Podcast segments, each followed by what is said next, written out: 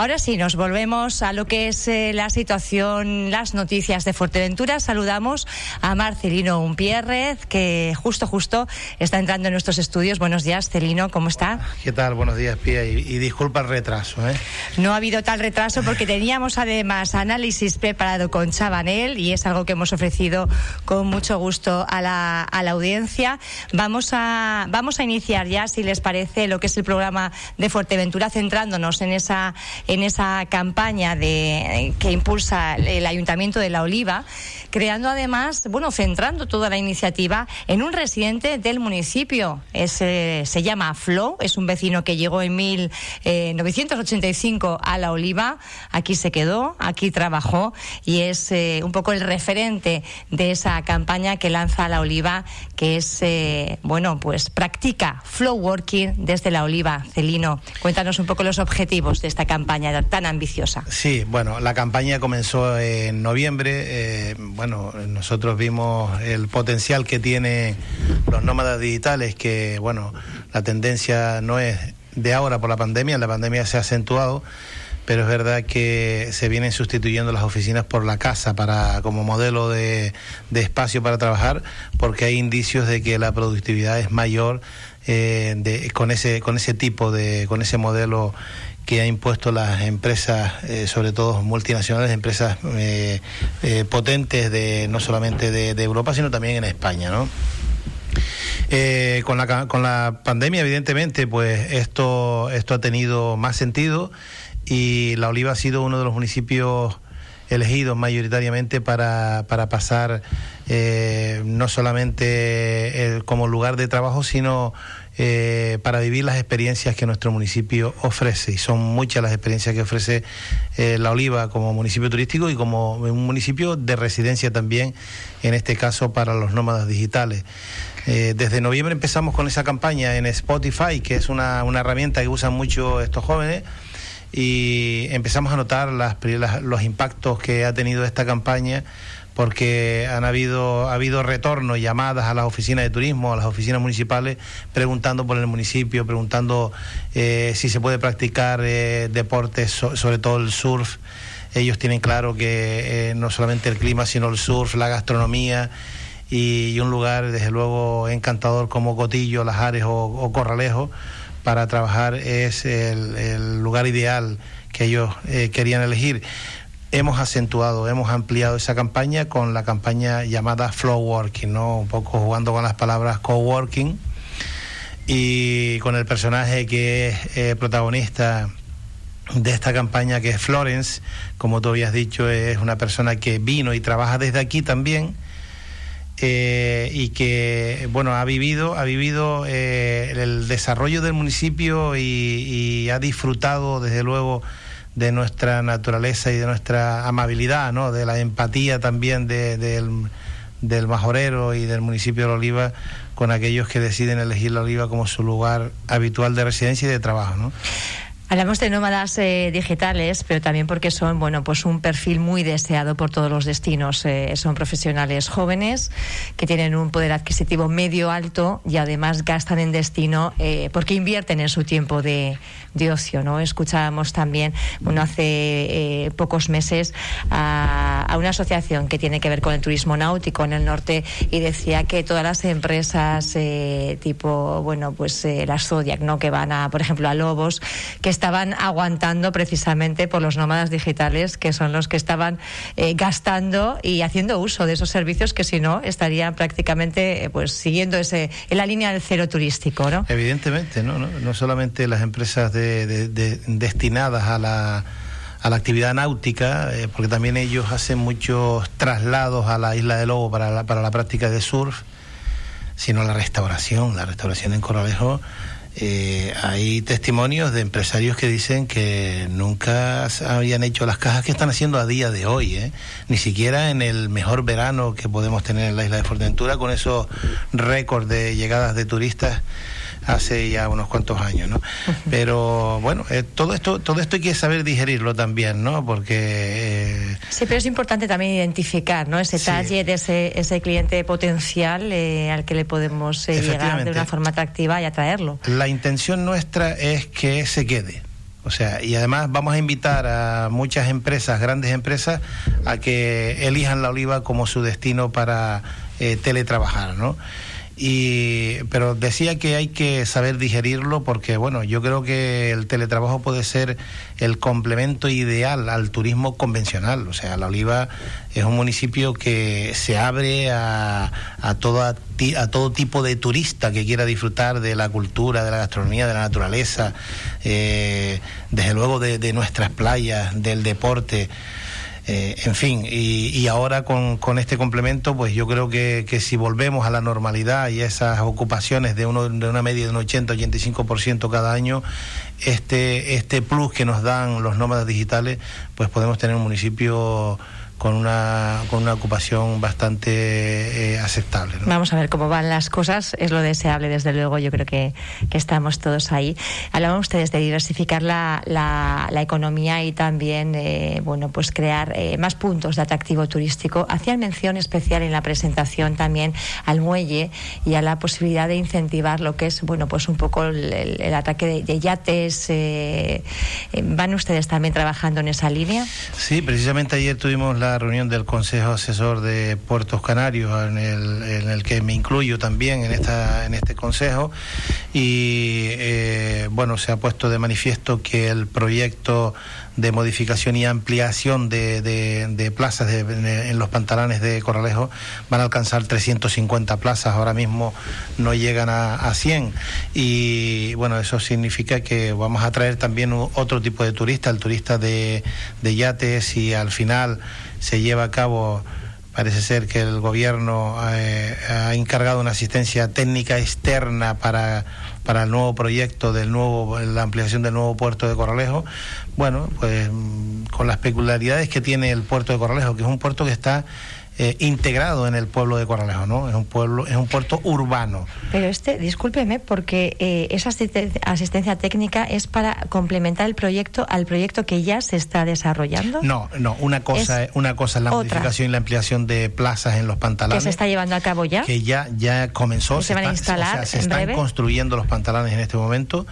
Eh, con un importe de casi 2 millones de euros, es la inversión que hace Puertos Canarios en, el puerto de Corralejo. Y eh, la otra parte es el, tan necesaria, la tan necesaria ampliación de lo que es el puerto, ¿no? la espiga del puerto y ampliar eh, el puerto hacia, hacia, hacia afuera, hacia, hacia la isla de Lobo, para incrementar el espacio que en este momento ocupan Fredolsi y Armas, las dos navieras que operan con Lanzarote y Fuerteventura, eh, incrementar esa zona de, de terminal y incluso incluso atraer cruceros de yates, ¿no? Que son bueno, son siempre ha habido muchos problemas porque no había suficiente calado. ¿Ese proyecto otra vez se pone sobre la mesa ahora? Bueno, no es el mismo proyecto. El otro proyecto que se sacó era, era, demasiado ambicioso y necesitaba la participación privada o una inversión brutal que al final eso se quedó ahí y ha motivado un retraso que no le ha pasado a Playa Blanca. Playa Blanca está prácticamente finalizando las obras del nuevo puerto o de la ampliación del puerto y nosotros estamos todavía con esa asistencia externa, que menos mal que, el gobierno ha dado ese paso de que se haga desde fuera y no con técnicos propios porque se, se eternizaría, ¿no? Entonces yo creo que pronto podemos tener el nuevo proyecto de la ampliación del puerto de Corralejo y sumado a, a, la mejora y la ampliación de los puestos de ataque en los pantalanes, pues yo creo que con un puerto que está integrado. Eh, si vemos un poco el mapa de los puertos de Canarias, todos están, casi todos están fuera, Morrojable, Gran Trajal, el de Corralejo prácticamente está integrado que nos puede recordar a, Mónaco, a una especie de puerto de, muelle deportivo que crea eh, esa sinergia con, con, la actividad comercial y de la restauración de, del pueblo de Corralejo que, bueno que nos va a traer un plus en, en esa economía local tan necesitada, ¿no? Yo creo que tenemos que aspirar a ese tipo de, de, actuaciones. Eh, por, por, esa parte lo tenemos cubierto y estamos en otros proyectos muy importantes y bastante ambiciosos. Esto de los eh, cruceros también, que haga parada, eh, no sé si cruceros de, de tipo medio, de, tendrían que ser de un, de un tamaño específico, ¿no? Son cruceros, yates de lujo, son pequeños, que pueden traer 50, 75 pasajeros pero que tienen un poder adquisitivo altísimo no es el, el crucerista habitual que solemos recibir. Que estamos viendo en Puerto del Rosario, por ejemplo. por ejemplo, que está muy bien, que además eh, gran parte de esos cruceristas van también a nuestro municipio a disfrutar a, en las dunas y en el pueblo de Corralejo también suelen hacer excursiones hacia Cotillo, eh, pero es otro tipo de, de, digamos, de turista, ¿no? Con un poder adquisitivo alto. Para ellos, yo no sé si para ellos o también para el resto de la isla, anunciaba usted eh, también la creación de un, de un casino que va a abrir las puertas en, en La Oliva. ¿Cómo va ese proyecto? ¿Cuándo? Pues ayer pasé precisamente delante y está bastante avanzado, ¿no? Estoy hablando con el empresario, con el propietario de, del complejo del hotel y no sé cuándo es la, apertura porque eh, es, una, es una obra como muy ambiciosa, tiene una conexión vía parking subterráneo, tal, la verdad que va a estar muy bien. Yo creo que, que si no a finales de este año, a principios del próximo ya... ¿Está integrado en un, hotel, en un establecimiento de hotelero? Sí, exactamente en el Bahía Club, en el Bahía Lobos. Antes era Hotel Bahía, eh, Hotel eh, Bahía Club, sí. Ahora es Bahía Lobos. Está en la calle principal, da para la avenida Nuestra Señora del Carmen. Y, bueno, es, un complemento más, ¿no? Nos falta el golf, no lo tenemos, tenemos un pequeño eh, campo de nueve hoyos que, que, ahora mismo está en desuso, pero que bueno, que también tenemos el castillo a tiro, ¿eh? o sea que no es necesario tampoco consumir tanto territorio. Yo siempre digo que nuestro municipio, si terminan las obras inacabadas, que además afean el paisaje, eh, lo digo por la entrada de Corralejo y la parte alta de Parque Natural, pues si terminamos eso no hace falta consumir territorio, con eso tenemos ya las camas suficientes para eh, muchísimas décadas, ¿no? para el futuro de, nuestros jóvenes y por supuesto para crear el empleo que necesita el municipio de Oliva. Habla usted precisamente de esa zona y hace escasas semanas hubo aquí unos empresarios eh, presentando un proyecto de ciudad de cine, pero en las instalaciones de Baku. Eh, hablando usted de no consumir territorio, es un proyecto que a priori, no sé, puede parecer interesante. Sabemos que han solicitado algún tipo de informe técnico porque eh, ellos, eh, bueno, pues tienen una concesión, digamos, de Baku a un determinado número de años que todavía no se ha cumplido y no se sabe si realmente la actividad que ahora presentan pues cumple con los requisitos que en su día se establecieron para la adjudicación que, obtuvieron. En este, ¿Dónde estamos en este punto ahora? El, tema de Báculo lleva muy, muy directamente la, alcaldesa Pilar González y la verdad que es un, objetivo de ella de, de darle una vuelta a ese parque que en gran parte de la de, su superficie está abandonado. Ahora se sustenta por eh, actividades, eh, microactividades por, al, entorno de en el entorno de todo el parque, pero la mayoría de la superficie, como decía, prácticamente quedó en desuso, ¿no? Entonces hay que darle una vuelta y hay que convertir eso en un centro de atractivo que puede ser también como espacio de, para, para, para, el cine. O sea, teníamos ese proyecto Dreamland que yo cada vez lo veo más lejos de, por lo menos del municipio de Oliva y yo creo que también de Fuerteventura, ya creo que están eh, valorando otras opciones. Y, que empresarios sigan pensando en nuestro municipio, por algo será, ¿no? Nuestro municipio está estratégicamente muy bien situado entre Lanzarote, Fuerteventura, la isla de Lobo, tenemos el aeropuerto cerca, eh, tiene un tipo, una tipología de turista diferenciado, eh, que, es muy activo y yo creo que además eh, los paisajes que, que aporta el municipio de La Oliva eh, como plató de cine pues son interesantes, ¿no? Entonces eh, no me extraña que hayan visto en Baku una opción porque es una parcela de 750 mil metros cuadrados, ¿no?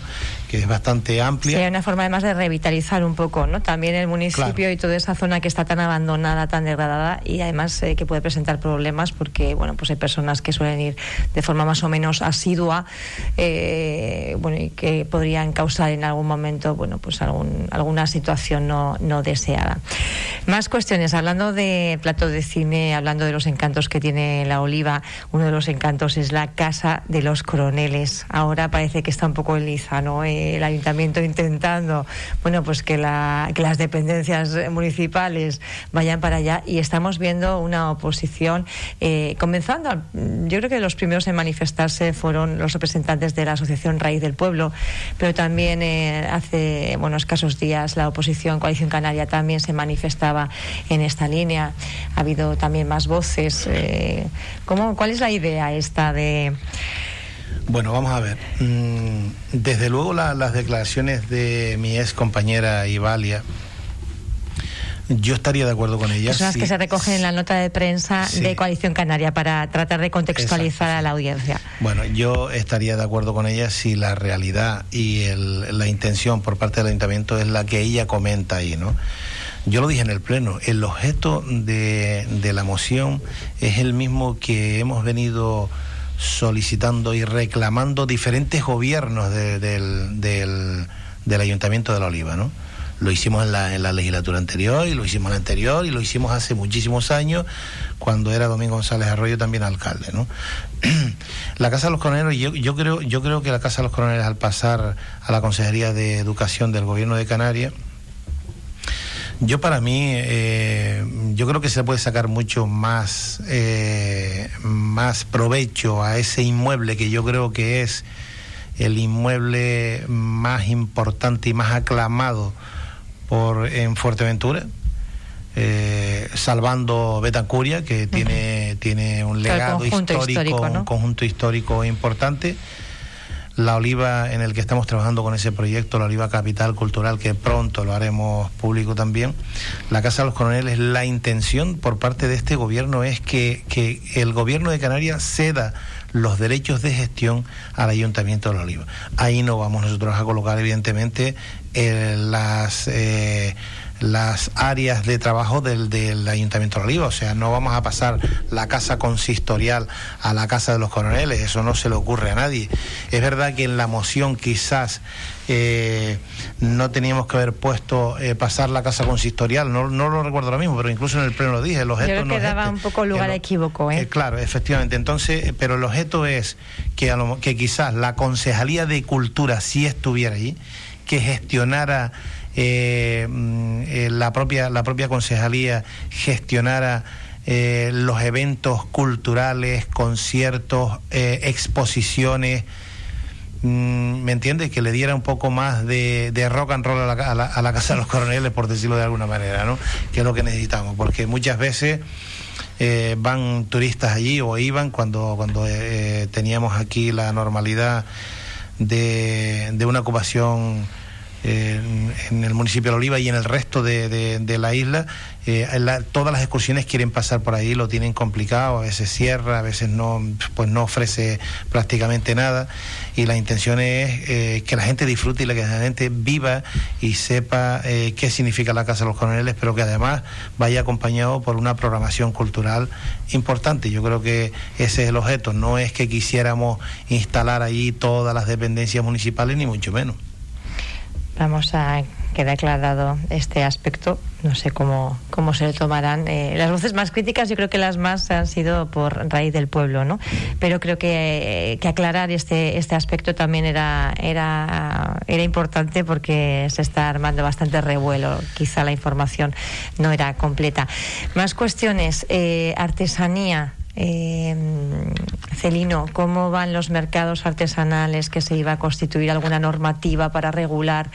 Porque había, bueno, pues algunos, eh, algunos problemas en alguno de los mercadillos por cómo se estaban gestionando y la desconformidad de los que se quedaban fuera.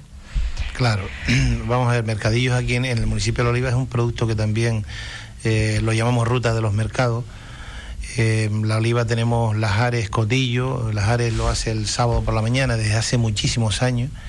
Lo organiza una asociación con la que nos estamos sentando, con la que hemos llegado a un principio de acuerdo por fin en el contenido del reglamento, en el reglamento de, gestión del propio mercadillo. Y eh, el final de, de todo este trámite es llevar a cabo la firma de un convenio eh, Asociación Ayuntamiento de Oliva para el uso de la Plaza de Las Ares. Esto ocurre en Las Ares y ocurre también en el Cotillo, que se celebra los viernes por la tarde, que por cierto, desde la semana pasada que hemos pasado a fase 1, han vuelto a abrir los mercadillos, ¿no? Eh, yo creo que en ese sentido no hay problema. Se ha creado una comisión mixta con los, mismos, los mismos componentes o integrantes de la asociación que del ayuntamiento, creo que son cuatro, dos y dos, el ayuntamiento va a aportar dos técnicos, uno de comercio y otro de, del área de, cultura. y la asociación aportará a dos personas que saben eh, mucho de lo que es artesanía hecha a mano o artesanía Se va a cuidar especialmente eso, eh, que sea realmente artesanía. El objeto del, de los de ambos mercadillos, tanto de la Jerez como del Condillo, es el que la asociación ha venido trabajando hace muchísimos años. Nosotros lo que hemos hecho es eh, regular la actividad. Tengan en cuenta que esos mercadillos se estaban celebrando sin ningún tipo de de documento por medio entre la asociación y el Ayuntamiento de Oliva y usaba un suelo público y además daba por hecho quién entraba y quién no entraba, quién participaba y quién no. Ahí se han creado discrepancias.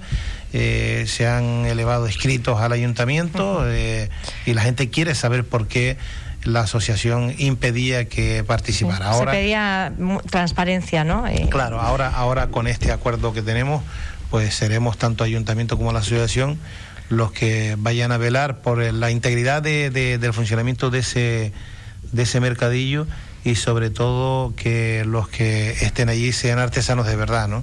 Ese es el objeto yo creo que se está consiguiendo, incluso los que están en este momento, una vez que se firme el convenio, van a pasar ese filtro, ¿no? Digamos, de esa comisión. ¿Cuándo está previsto que se firme el convenio?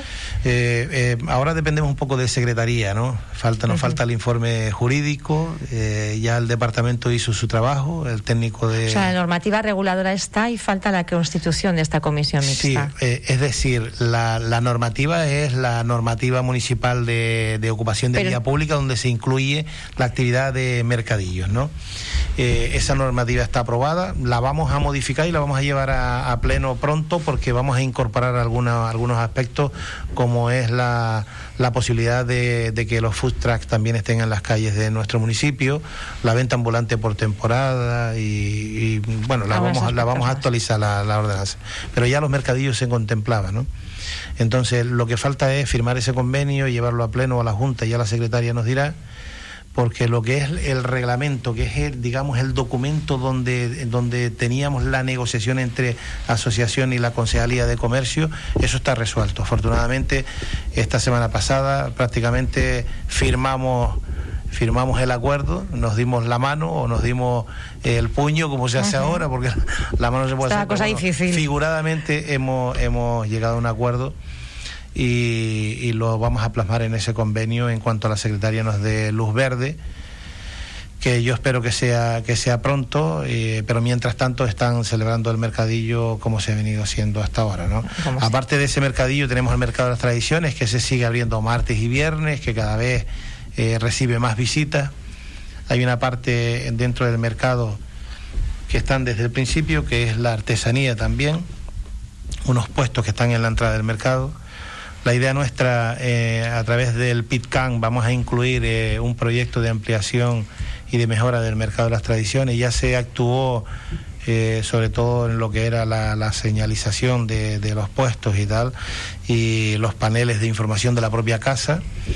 Y ahora queremos ampliar hacia la parte de atrás, hacia la parte del aljibe para incrementar puestos porque la demanda es bastante bastante constante de, participación. Estaban ustedes además a través del mercado de las tradiciones también promoviendo lo que era el consumo de, producto local. ¿Cómo se están eh, desarrollando esas sinergias? Sabemos que con el tema de las fases pues eh, ha habido veces que nos ha pues celebrado, pero ¿cómo están siendo las sinergias entre los productores eh, y la restauración? Y la restauración, claro, habían tenían ustedes un proyecto muy ambicioso también ahí. Sí, bueno, y sigue sigue el proyecto. Ahora en agosto volvemos a hacer unas jornadas también para fomentar eh, esa, esa, digamos, ese camino paralelo ¿no? de, de, los productores locales con la restauración. Pero yo tengo que decir que hay datos que, que ya, ya han conectado, ya han conectado y gran parte de, de su producción va eh, directamente a los restaurantes, bares, cafeterías de, nuestro municipio. O sea que eh, eso ya ese, esa semillita que hemos, hemos plantado hace unos meses, pues está dando sus resultados. Vamos a ir concluyendo ya, eh, Marcelino. Una última pregunta, también es titular de lo que es eh, la parte de comercio. Eh, un, un, breve esbozo de, de, cómo está el sector. Bueno, el sector está sufriendo, el sector no lo está pasando bien porque falta el turista, evidentemente, aunque veamos en, en el municipio movimiento, eh, al final el que compra y consume en el comercio son los turistas. De momento se mantiene por los locales y por este, por, por, los nómadas digitales, lo que nombrábamos antes, que también eh, consumen en comercio. Ahora vamos a comenzar de nuevo con las campañas. Tengo que decir que el año pasado nos reinventamos en la pandemia y creamos diferentes actividades que generaron casi 250.000 euros en compra para participar en los sorteos. Van a seguir fomentando ese tipo de, sorteos para incentivar. Efectivamente, el 7 de junio ya empieza la, primera campaña. Eh, va a durar dos meses. Cada semana vamos a repartir 500 euros en compras para los para los establecimientos que participen. Tengo que decir que el año pasado fueron 130, 130 y algo en, la última parte de, del evento que fue el Rasca y Gana. Vamos a repetir prácticamente todas las acciones que hicimos el año pasado y el 7 de junio comenzamos con ese primer sorteo para dinamizar un poco a nuestros comercios y incentivar a la gente al consumo también en el comercio local. Las reclamaciones que hacían teníamos recientemente a la presidenta de la Asociación de Empresarios de, Puerto del Rosario, Daniela Proteguer, y también al presidente de Altava, Faustino Cabrera, y precisamente lanzaban un poco el guante a las instituciones, eh, tirándoles de las, de las orejas, ¿no? que hacen falta campañas de este tipo para incentivar al consumo eh, en unas familias que están con el gasto bastante contraído por esta tesitura. Marcelino Pierres, titular de Turismo, Comercio, entre otros, del Ayuntamiento de, La Liva. Gracias por estar con nosotros en esta mañana en Radio Insular. Gracias a usted, un placer.